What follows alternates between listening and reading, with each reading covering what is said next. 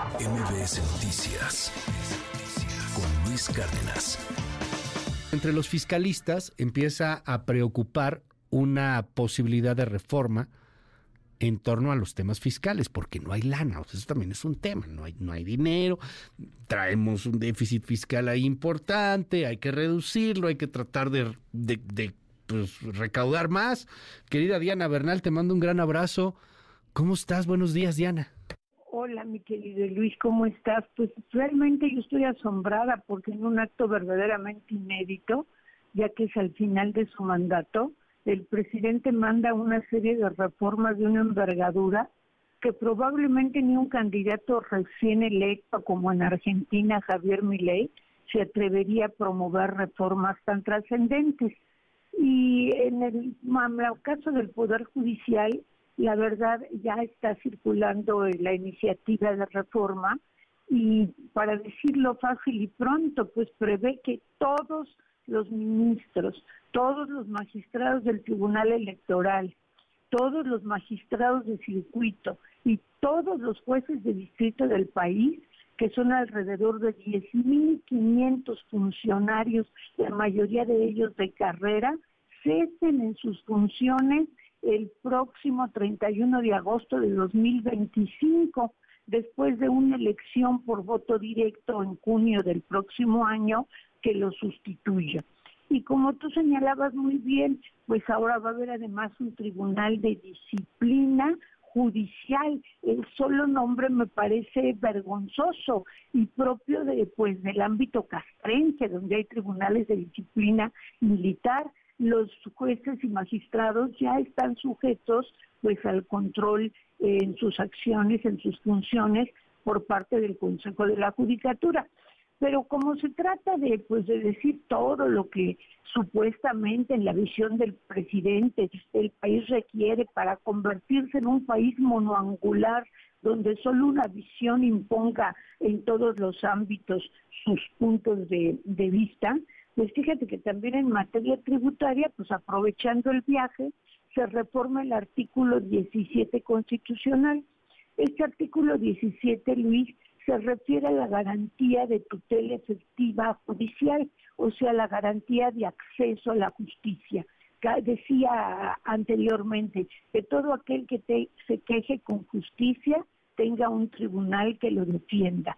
Entonces, en un artículo que es de derechos humanos, que es un derecho humano que existe en todo el mundo, el derecho a tener un tribunal imparcial donde puedas acudir con tu caso, pues ahora se le adiciona sin mayor problema un artículo en el cual dice que en materia tributaria, o sea, en materia de impuestos, si hay cualquier juicio, litigio, que hay es obviamente contra el SAT, contra el Estado, el tribunal que conozco, sea los nuevos jueces o magistrados del circuito, e incluso los tribunales administrativos y la Corte, deberán resolver en seis meses a partir de que admitan el asunto, de que lo conozcan.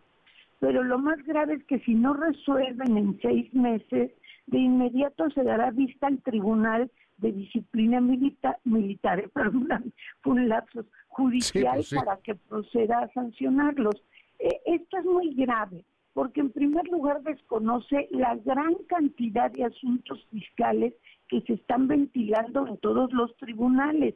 ¿Por qué? Por la hiperactividad de la autoridad fiscal, del Servicio de Administración Tributaria, ya que como lo comentaba Pedro Tello, pues como no hay dinero, lo que yo comento es que el SAT ha tenido que recaudar a ultranza y a veces recibes unas decisiones del SAT pues que sinceramente no están fundadas en nada y lo único que buscan es fijar créditos fiscales a veces multimillonarios de miles de millones para, para con eso ir financiando al, al gobierno. Entonces me parece totalmente absurdo que a nivel constitucional se ponga un plazo arbitrario para que se resuelvan este tipo de asuntos, pero bajo amenaza de que si no, se consigna, no se consigna, se consignará el asunto al Tribunal de Disciplina Judicial.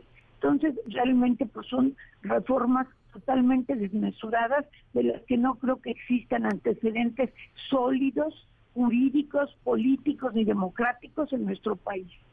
Pues vamos a seguir ahí muy de cerca el tema, a ver qué presenta el día de hoy. O sea, hay muchas cosas con respecto a este poder judicial que quiere reformar y que ve como su sueño el presidente, el ajuste del Consejo de la Judicatura, el recorte de los ministros, ¿no? Que, que, ya nada más serían de 11 a 9 integrantes y de 15 a 12 años, o esto es lo que ha trascendido.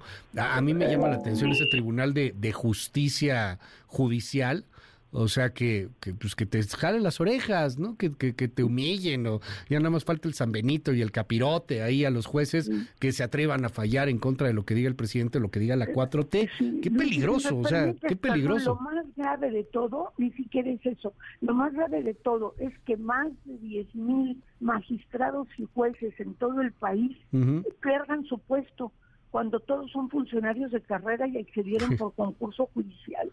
No se me hace gravísimo. Es descabezar a todo el Poder Judicial, quedarnos sin Poder Judicial. Sanciona a los ministros que no resuelvan en seis meses, en los casos fiscales, pues también, o sea, órale, vas, vas y este, te sanciono si no fallas a favor del gobierno.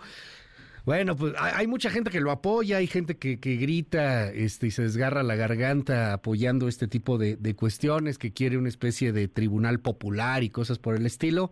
A ver cómo se mueve en la narrativa. Es a final de cuentas donde va a llegar, porque bueno, difícil que esto llegue a pasar, al menos en esta administración, al menos en esta, en esta legislatura, ¿no? Pero es un programa de instrucciones para quien siga en lugar del presidente, ¿no? Si es de su partido. Pues sí. A ver, a ver si a ver si se da maximato o como yo escuché en algún momento, dicen que a nadie que se llegue a sentar en esa silla termina por ser pelele. Ya veremos. A ver. Así lo esperamos, mi querido Luis. Diana Bernal, te mando un gran abrazo. Gracias. Gracias, abrazo, gracias. MBS Noticias con Luis Cárdenas.